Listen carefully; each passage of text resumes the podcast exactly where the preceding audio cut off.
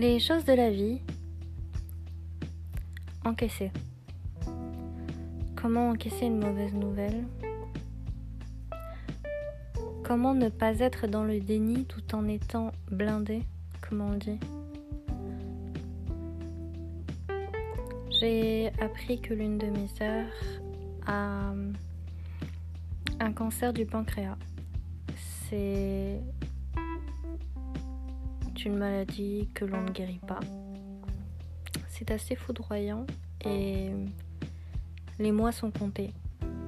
C'est le genre de nouvelle où normalement on est censé être triste et et en fait je suis je pense tellement habituée aux mauvaises nouvelles que ça ne m'a rien fait. Ça veut pas dire que je suis pas humaine. Enfin, en fait, il y a différentes manières de d'encaisser pour ne pas souffrir. Mais pas encaisser au point de fermer les yeux et de s'en foutre complètement. En fait, il y a ce qu'on appelle la préparation mentale. Pour, euh,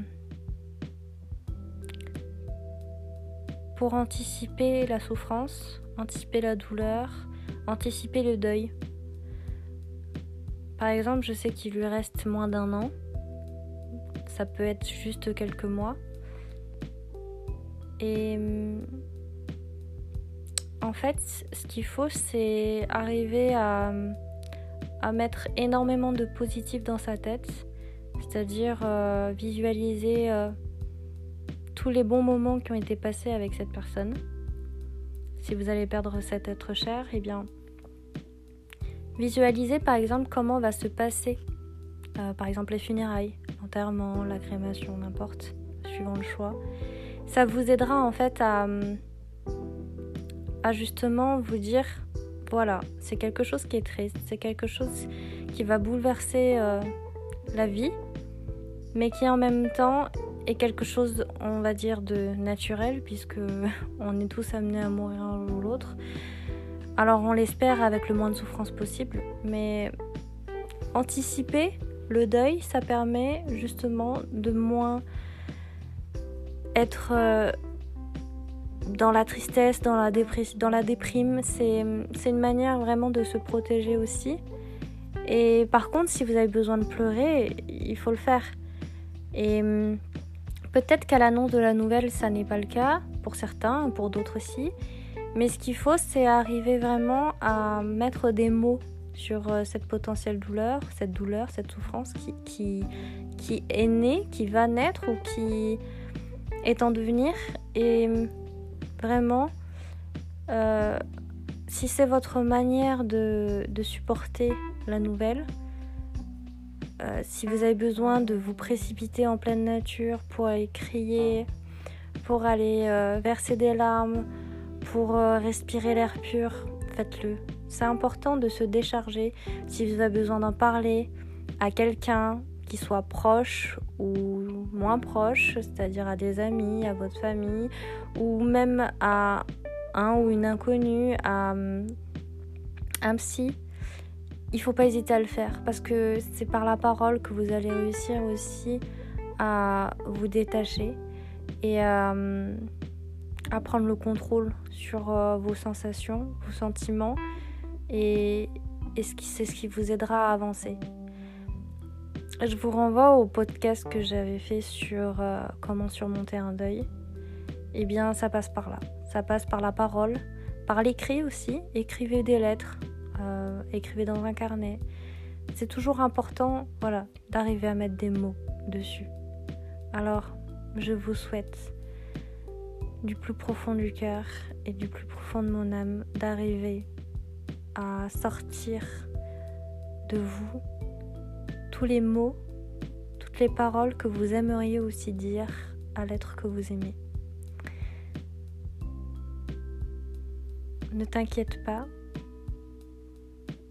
la douleur, elle restera toujours là, ta peine sera toujours là, mais petit à petit, tu apprendras à faire fleurir des milliers d'étoiles et tu retrouveras la paix intérieure, tu retrouves la sérénité et la sérénité pardon et, ce sera le chemin vers, euh, euh, aussi la projection de toi-même dans le futur.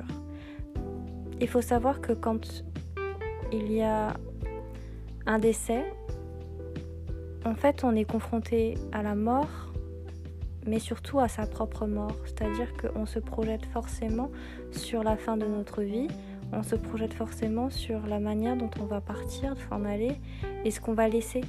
Et c'est pour ça que surmonter un deuil, c'est aussi et surtout s'accepter, accepter qu'il peut y avoir certains regrets, certains remords, et que vous allez réussir à avancer si vous pardonnez à vous-même de ne pas avoir fait certaines choses, de ne pas avoir réalisé certaines choses. Et la vie la vie elle est faite d'une succession d'événements qui font que vous devez faire le maximum pour réaliser justement vos rêves, vos envies, faire le maximum pour justement ne pas avoir de regrets et partir en toute tranquillité le jour où ça viendra. Et n'hésitez pas non plus à exprimer l'entièreté de vos sentiments à toutes les personnes qui font partie de votre vie avant qu'il ne soit trop tard.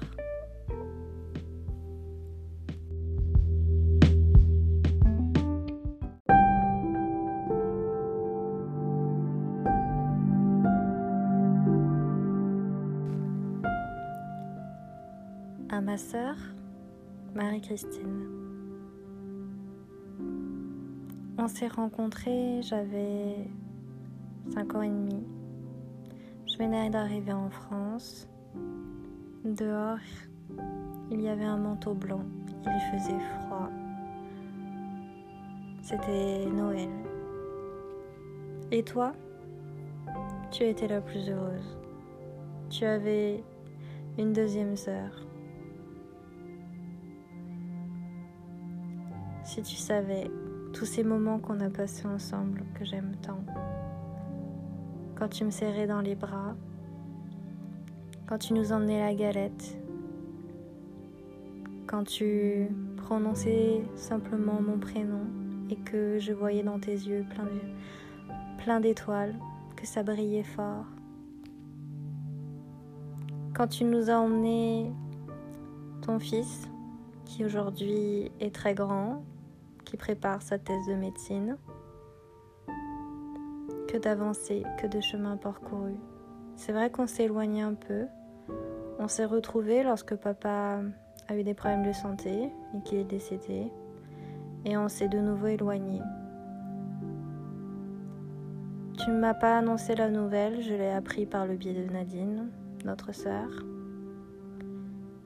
Mais je ne t'en veux pas.